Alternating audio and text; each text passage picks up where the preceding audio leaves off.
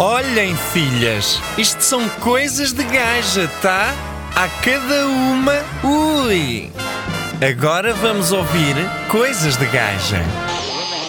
Olá, olá, minhas pindéricas, como vão? Hoje o tema é o buço, o tal que nos aterroriza diariamente.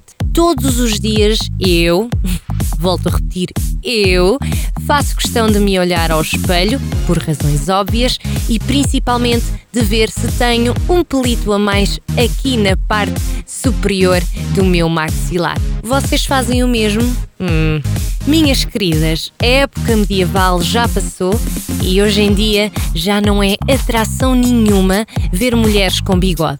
Se bem que algumas continuam a parecer um verdadeiro freak show. Meu Deus. Existem várias maneiras de tirar o buço, como cera, depilação a linha, cremes depilatórios, a pinça, laser e, em último caso, e para quem não tem outros meios, até a Gillette faz o serviço. Se bem que depois arriscam-se a parecer uma mulher cheia de testosterona. Hum, que bom! Nos dias que decorrem já não há desculpas para parecer uma mulher primitiva e selvagem. Se bem que selvagem tem muito que se lhe diga. Existem várias variantes de buço. O típico buço, que já se transformou em bigode.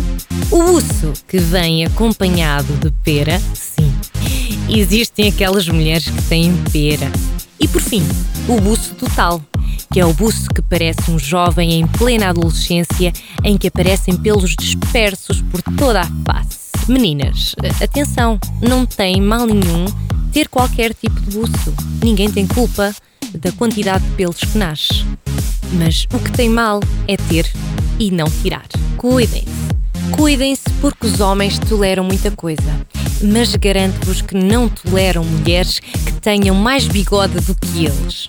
Minhas pindéricas, se não querem ficar para tias, sigam aqui o conselho da Lady.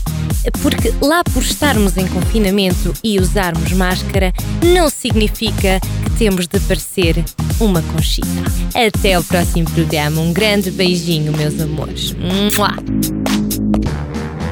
Gostou? Foi bom, não foi?